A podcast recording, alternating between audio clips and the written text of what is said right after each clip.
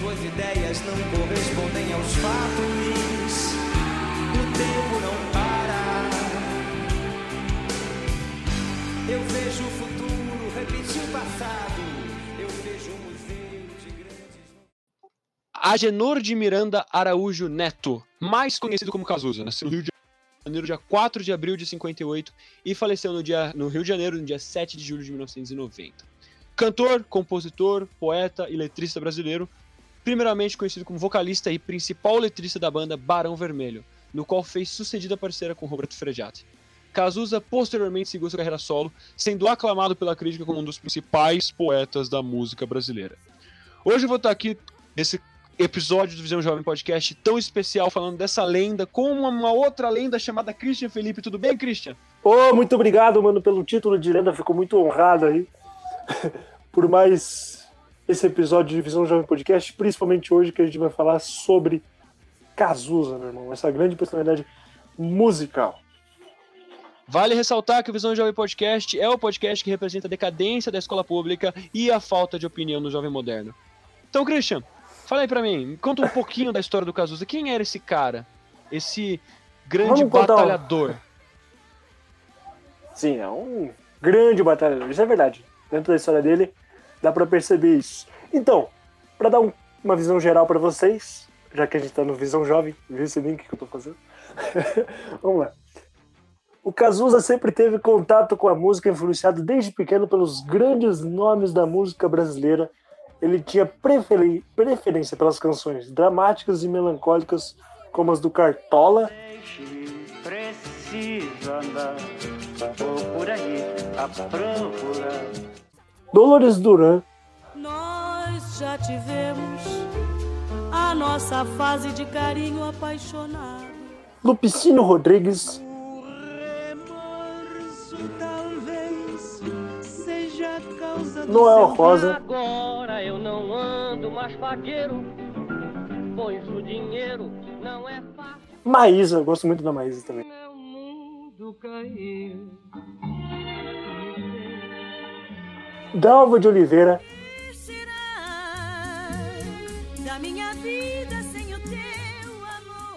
e era também grande fã da roqueira Rita Lee.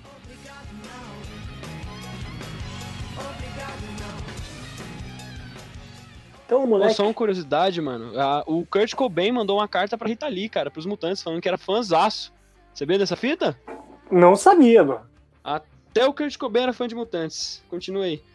Anota aí, anota aí, nós vamos ter que falar de mais personalidades. Algum dia a gente fala sobre Nirvana ou Rita Lee, a gente vê. Vamos falar, vamos falar, vamos falar assim. Porque eu escuto Rita Lee, eu escuto umas músicas dela. E eu escuto Nirvana. Olha aí, ó, ó a conexão. Conexão perfeita, manda bala. Mas então, você vê aí desde pequeno que o cara tinha muitas referências boas de ouvido. Ele gostava de ouvir gente boa. E, querendo ou não, isso ajudou muito ele a fazer muita música boa no futuro. Olha só. Então, falando da- já falamos aqui que ele era grande fã da Rita Lee. Para quem chegou a compor a letra da canção Perto do Fogo. Perto do fogo, eu queria estar perto do fogo. Que Rita musicou. Cazuza cresceu no bairro do Leblon e estudou no Colégio Santo Inácio, até mudar para o Colégio Anglo-Americano para evitar a reprovação. Como os pais às vezes saíam à noite, o filho único ficava na companhia da avó materna Alice. Por volta de 1965, começou a escrever letras e poemas que mostrava a avó. Detalhe, ele tinha 7 anos de idade nessa época. Sim, o cara com 7 anos já escrevia poema. Pica. Se duvidar com essa idade eu mal sabia escrever meu nome, bicho. O cara já escrevia poema. Com essa idade eu tava comendo terra. Verdade. E aquilo que a gente falou, ó. Graças ao ambiente profissional do pai, o Cazuza cresceu em volta dos maiores nomes da música popular brasileira, como Caetano Veloso, Elis Regina, Gal Costa, Gilberto Gil, João Gilberto e os novos baianos, entre outros aí. Cara, é inevitável que ele ia se tornar artista. Querendo ou não, mesmo que ele tentasse fugir dessa veia, acho que já tava nele. Porque o cara com sete anos escrever poemas.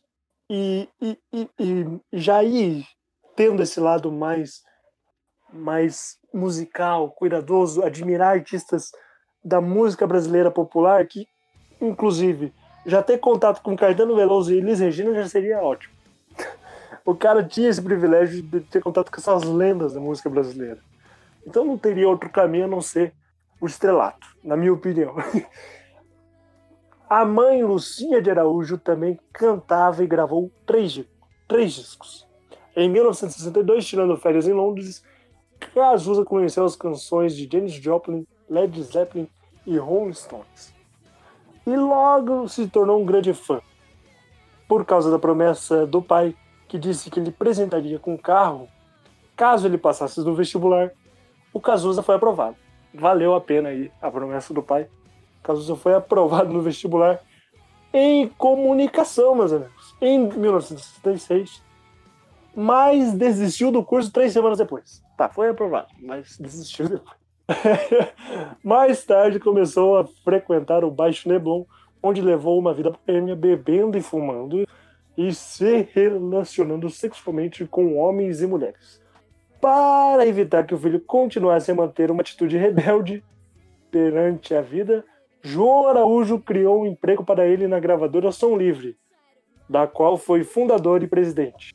Na Som Livre, Cazuza trabalhou no departamento artístico onde fez triagem de fitas de novos cantores. Logo depois, trabalhou na assessoria de imprensa, onde escreveu releases para divulgar os artistas. E no final de 1969, fez um curso de fotografia na Universidade na Califórnia, nos Estados Unidos. Lá descobriu a literatura da geração beat, onde beat é beat de música, tá? Você tá falando de praia, beat. Isso aí. Isso aí, não é beat do. Só contextualizando. Chamados poetas malditos, que mais tarde teria grande influência na carreira. Em 1980, retornou ao Rio de Janeiro, onde ingressou no grupo teatral Azul trouxe o trombone, esse é bem famoso, do Circo Voador. Foi nessa época que Cazuza cantou em público pela primeira vez. O cantor e compositor Léo Jaime, convidado para integrar uma nova banda de rock, Garagem, que se formava no bairro Carioca do Rio de Janeiro, do Rio Comprido, perdão, não aceitou, mas indicou Cazuza aos vocais.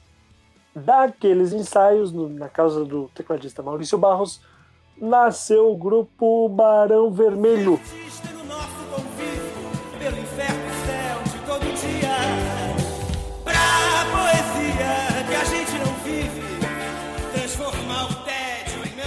E aí, foi a partir daí que a carreira de Cazuza deu início, deu pontapé inicial. Cara, quando o cara começou, o cara deslanchou, né? O cara foi embora. Foi. É, eu lembro de ter assistido há um, dois anos atrás, dois anos, perdão, a peça musical, ou peça de teatro do Cazuza, feita pela Porto Seguro, é, é, perdão, no Teatro da Porto Seguro, aqui em São Paulo, onde eles contavam muito sobre a história do Cazuza, e cara, sabe uma coisa que é fantástica? Depois que ele conhece o pessoal do Barão Vermelho, ele deslancha, ele vaza. Sim. Ele, com o pessoal do, do Barão Vermelho, eles não tinham feito nenhum sucesso até uma certa parte. Basicamente, ah, quando ele formou o grupo e tudo mais, eles fizeram uma produção muito barata, que foi gravada em dois dias, que é lançado em 82, né? Que é a primeira, o primeiro álbum da banda, o Barão Vermelho, que das canções mais importantes tem Bilhetinho Azul, Ponto Fraco, Dalmir, Todo Amor que Houver Nessa Vida e algumas outras, que apesar de ser aclamado pela crítica, vendeu apenas 7 mil cópias. Na época foi o completo desastre, assim, entre aspas, mas 7 mil cópias ainda é muita grana. Em alguns shows em Rio de Janeiro e São Paulo. A banda voltou ao estúdio com uma melhor produção, gravou o disco Barão Vermelho 2, lançado em 83, que vendeu o dobro, 15 mil cópias. E foi nessa fase que, durante o show de conexão, Caetano Veloso apontou Cazuza como o maior poeta da geração e criticou as rádios por não tocarem a banda. Boa. O Caetano Veloso deu. um- E, na época, os rádios só tocavam pop brasileiro MPB. O rótulo de banda maldita se abandonou o Barão Vermelho. E o Barão Vermelho só deslanchou quando o cantor Nem Mato Grosso gravou pro Dia Nascer Feliz. dia nascer feliz, pro dia nascer feliz, o mundo inteiro acordar e a gente dormir, dormir. Quando pro que faltava, a banda ganhou pública própria. A banda foi convocada para compor e gravar o filme Bete Balanço. A canção tornou-se o título de uma das grandes clássicos da banda, impulsionando o filme, que virou sucesso de bilheteria. A canção também impulsionou as vendas do terceiro disco do Barão, Maior Abandonado, lançado em outubro de 84, que conquistou o disco de ouro, registrando outras composições como Maior Abandonado, Eu tô pedindo a tua mão, me leve para qualquer lado. Só um pouquinho de proteção maior. Porque a gente é assim, que é fantástica. Mais uma dose.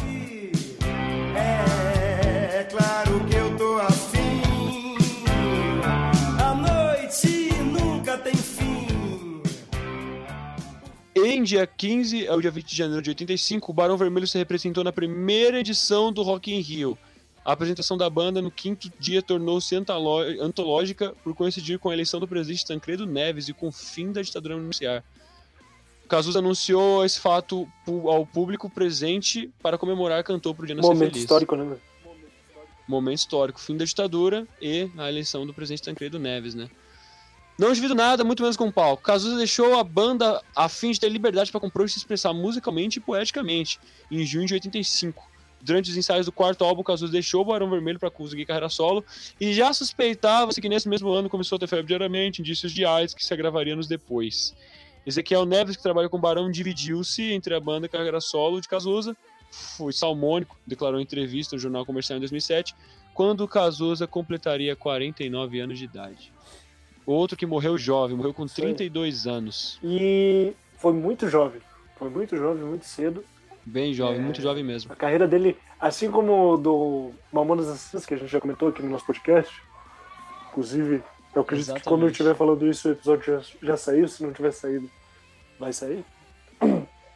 Mas é mais um artista que a carreira, infelizmente, de certa forma, a carreira é curta, o tempo é muito curto e ele acaba morrendo muito jovem, por conta do, do HIV. Né? Exatamente. Mas é a partir daí, né, Matheus, como você comentou, que, um, que o Cazuza foca, entra de cabeça na carreira solo. Ele já começa ali em outubro de 1985. Já nos anos de 85 a 86, ele já lança ali, já prepara o seu álbum. Exagerado,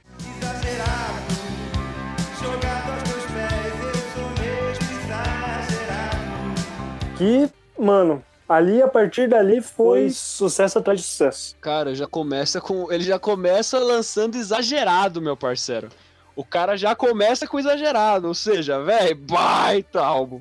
Sim, e é um dos maiores sucessos da marca registrada do cantor. Então o primeiro álbum já se torna uma, uma marca registrada muito, muito, um ato muito bom. Inclusive, né, outro ato histórico que a gente já comentou aqui foi do show do Barão, né, mano? No meio de todo aquele, daquele acontecimento político e tudo mais que estava acontecendo no país.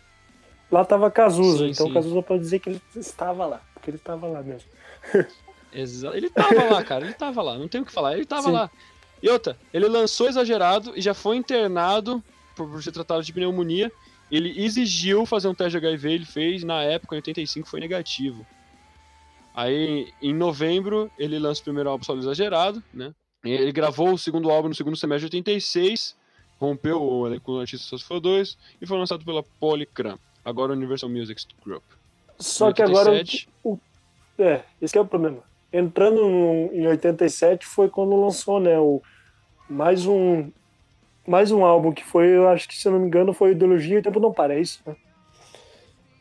O Ideologia ele lançou em 88. Isso, isso. O que aconteceu? Mas em 87 ele lançou, ele ainda lançou o single, Ideologia. Isso, foi o single, né? Não foi um álbum. Foi um single, viver.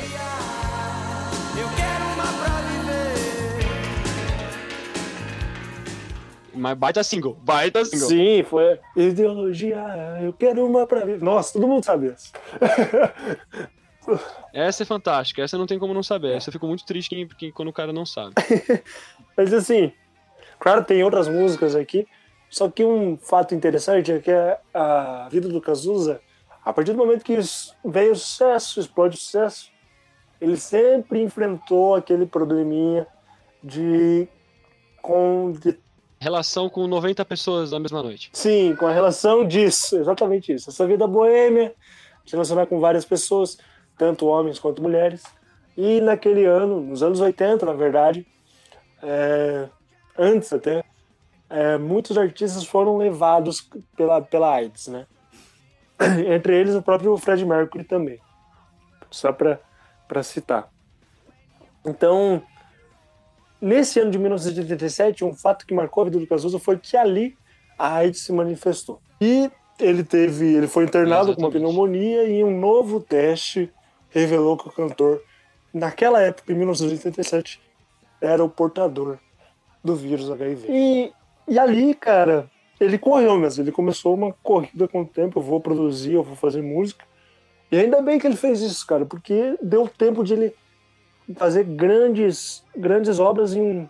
Assim que ele descobriu, ele começou a, a trabalhar bastante em single, bastante em single e bastante em álbum também.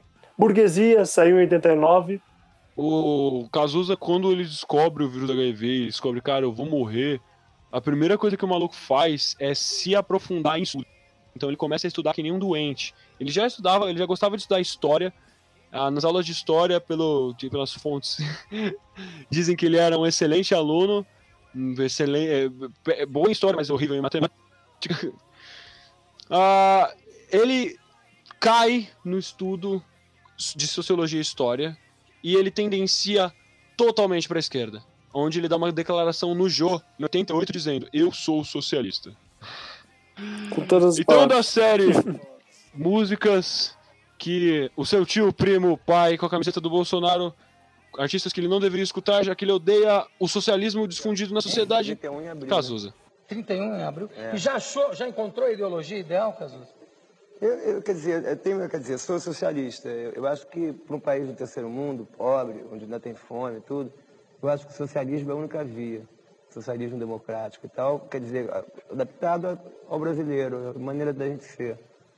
Então, quer dizer, isso é uma espécie de ideologia. Tem outras ideologias também, de vida, de caráter, de... Ideologia é pensar junto, né? Você não acha que a- a- a- o artista, por. Como é que se diz, já, já é intrinsecamente um anarquista? Quer dizer, ele está sempre pronto para. Eu, é, eu acho que sim. Ele está sempre contra, ele está sempre criticando. Não é nem de, de- de ser anarquista, de ser crítico. Principalmente o Brasil. Brasil, mostra tua cara. Quero ver quem paga pra gente ficar assim. Brasil, qual é o teu negócio? A gente tá lá, nesse cenário todo aí dos anos 80, e uma música toca em todas as rádios do mundo. E hoje todo, todo mundo, a gente citou ela, inclusive no episódio do Legião Urbana. Qual a música que mais inspirou politicamente o jovem da época? Que país é esse? Exatamente. Quando o, Rena... o perdão, quando o Cazuza ouve que país é esse, ele fala: "Eu senti uma inveja tão grande do Renato Russo que eu precisei escrever". E ele escreveu o Brasil. Você hoje em dia compete com o quê? Ou com quem? Eu compito, por exemplo, é, quando, quando o, o o Renato Russo pintou, eu fiquei com uma inveja, sabe? Eu falei, pô, esse cara, pô, ele é melhor que eu, que loucura que ele tá fazendo uma coisa que eu quero fazer. Aí comecei a compor coisas diferentes. Quer dizer, o, Bernardo Vilhena chama isso de inveja criativa. Vo- Você fica com inveja de um trabalho que, você acha que é tão bom quanto o teu é melhor e você quer fazer melhor. Entendeu? E meu trabalho cresceu tanto a partir dessa inveja que eu comecei a escrever coisas diferentes. Comecei a fazer, sair daquela dor de cotovelo, aquele nhenhenhen, diz da Itália, sair para uma outra coisa. Comecei a ver, que o Renato falava muito da geração dele. Eu falei, eu vou falar da minha geração também. Eu vou falar do Brasil também. Entendeu? Então eu acho que isso é muito. É muito E, mano, baita música. Então os caras na é- E o Renato Russo ele respondeu, falando: Nossa, cara, o Cazuza é uma, uma pessoa incrível, fantástico, adoro as músicas dele e tudo mais. Então, meu, na época os caras já eram, já, já trocavam bastante ideia. Será que rolou? Não, deixa quieto. Uma coisa que eu sempre vou me lembrar, no lançamento do Que País é Este, que a gente fez no MAN, o Cazuza foi. E nessa época ele já estava um pouco doente e tudo. E eu achei surpreendente, uma coisa muito bonita ele falar que depois que ele ouviu Que País é Este, que ele teve uma inspiração, ele chamava de inveja criativa. Aí ele escreveu Brasil, que eu acho assim que é uma das maiores letras assim sobre o nosso país. Ele fez exatamente isso justamente por uma inveja do, do Renato Russo. Ainda bem que ele fez isso. Porque a música. Com certeza, porque a inveja é criativa, né? Sim, que ele é fala. inveja criativa. Porque quando você olha uma obra e você pensa, não, eu queria ter tido essa ideia, mas eu não tive, mas eu não vou jogar ela fora. Eu vou pegar e vou trazer pra mim. Exatamente. Entendeu? E não só isso, as- umas músicas dele, cara, não só dele, mas a própria. Na época que ele tava no, no Barão Vermelho ainda, é, eles lançaram aquela Podia Não Ser Feliz, né, cara? Também. É uma música que é lembrada até hoje, Exatamente. mas na voz do Cazuza. Não, não, não por causa do grupo Barão Vermelho, mas por causa do Cazuza. Acabou que ele abraçou tudo na carreira dele, depois que ele ficou famoso. Mas Ideologia é uma ótima música. O Tempo Não Para também é uma boa música. Tempo Mampara é fantástico, ouça aí. Dias sim, dias não, eu vou sobrevivendo sem um arranhão da caridade Sabe o que, que é uma, uma curiosidade boa também, mano? É que por que, que a venda dos álbuns do Cazuza é, ele praticamente dobrou após a sua morte, né? E por que, que com quase todos os artistas acontece isso? Mas ele alcançou uma marca boa, a gente já vai entrar nessa discussão. Ele chegou a um total de 5 milhões de discos em seus 9 anos de carreira. Ideologia e o tempo não para, chegaram à marca de um milhão de discos vendidos após a morte do cantor no ano de 1990. São números Exatamente. incríveis, mas o cara, Fantásticos, cara. o cara teve que morrer para dobrar o número de discos. Por que que, por que, que você acha que acontece isso, Matheus, no contexto geral? assim? Por que, que quando um artista se vai, o número dobra? Porque quando vai, né, o- aquele cara que não aparecia tanto na televisão começa a ser noticiado em todos os jornais, né? E começam a falar dele em todo meio, todo mundo fala, nossa, quem é esse cara que morreu agora? E vai todo mundo ouvir Cazuza. Sim. Realmente, Pelo menos ele começou a ser muito ouvido depois de morto, né, cara? Muito, Muito. ouvido. Porque, caras, a música dele até hoje, né, mano? toca bastante. Véi, só pra você ter uma noção, mano. O Tempo Não Para foi um diamante mais três platinas. 1 milhão e 800 mil cópias. Numa carreira solo, parça. Sim. Numa carreira solo. E o Ideologia vendeu um diamante, velho. Um diamante, mais de um milhão. Então, mano, incrível. Incrível mesmo. Não, é muito incrível. Um artista brasileiro. É fantástico. um artista brasileiro é, que saiu, tinha saído recentemente de carreira solo, né, mano? É, e construir a história dele, como ele construiu, alcançar os números que ele alcançou, Sim. mesmo depois da morte. O legado, o legado é muito importante. O legado do Cazuza é muito, Exatamente. muito, muito importante porque ele rompe gerações. A grande maioria dos jovens, boa parte dos jovens, hoje em dia nem tanto, mas alguns anos atrás, algumas gerações elas elas se inspiravam no Cazuza, entendeu? Eles eu via muito muito jovens terem no na, na imagem do artista Cazuza como como um, um represent- representatividade É uma representatividade de música e de, de, de ideologia. de ideologia, Né, porque como ele falava na nossa música, né? Ideologia, eu quero uma pra viver. Eu vi uma coisa do Cazuza que, tipo, ele larga aquela, aquele negócio de rebeldia, de, ah, eu... De, de rockstar, tá ligado? Aquela vida de rockstar pra entrar pra uma vida mais consciente. Sim. Onde ele fez esses últimos álbuns. Só que ele deixou pra entrar numa vida mais consciente quando tava tarde demais, infelizmente. É, exatamente. Era muito tarde já, mas... Mas ele tentou. É. O que importa é que ele conseguiu, cara. Realmente, O que importa é que ele conseguiu. ele fez história. Ele, ele morreu como um dos maiores artistas da música brasileira. Sim. É, com os- um dos melhores álbuns que se pode ouvir na música brasileira. E fantasticamente fantástico, cara. Fantasticamente fantástico. Tempo Não Para é mais do que uma obra-prima pra mim, tipo. Eu nem sei quantas vezes já ouvi essa música e eu continuo ouvindo, porque é muito boa. Realmente, eu. Graças a, a meu pai, meu pai, inclusive, que me apresentou esses artistas quando eu era muito novo. Ele tinha um CD lá dele que. Nesse CD tinha Tim Maia, tinha Raul Seixas, tinha o Cazuza. E pra ele era muito louco ver o, filho dele, o filho dele tão pequeno cantando músicas do Cazuza, cantando música do Tim Maia. Eu gostava, cara. Vou te dizer que ainda bem que os primeiros contatos musicais que eu tive do Brasil foram esses artistas. Então, Christian, agradeço, cara. Muito obrigado por ter participado desse episódio comigo do Cazuza. Lenda tão lenda, você é um mito, cara. Você é um mito. Realmente, falar de Cazuza nesse podcast é muito bom. É, falar da história dele, do legado dele, falar dessas figuras tão importantes, né? Só fazendo uma menção honrosa aqui para terminar, então. Galera, é, fazer uma indicação, na verdade, não é nem menção. Mas procurem aí ver shows do Cazuza no Rock in Rio. Procurem ver algum, algum show que ele fez no Rock in Rio, porque, cara, é incrível. Ver a galera cantando junto, a energia, o fenômeno Cazuza que ele causou realmente. O fenômeno que ele era.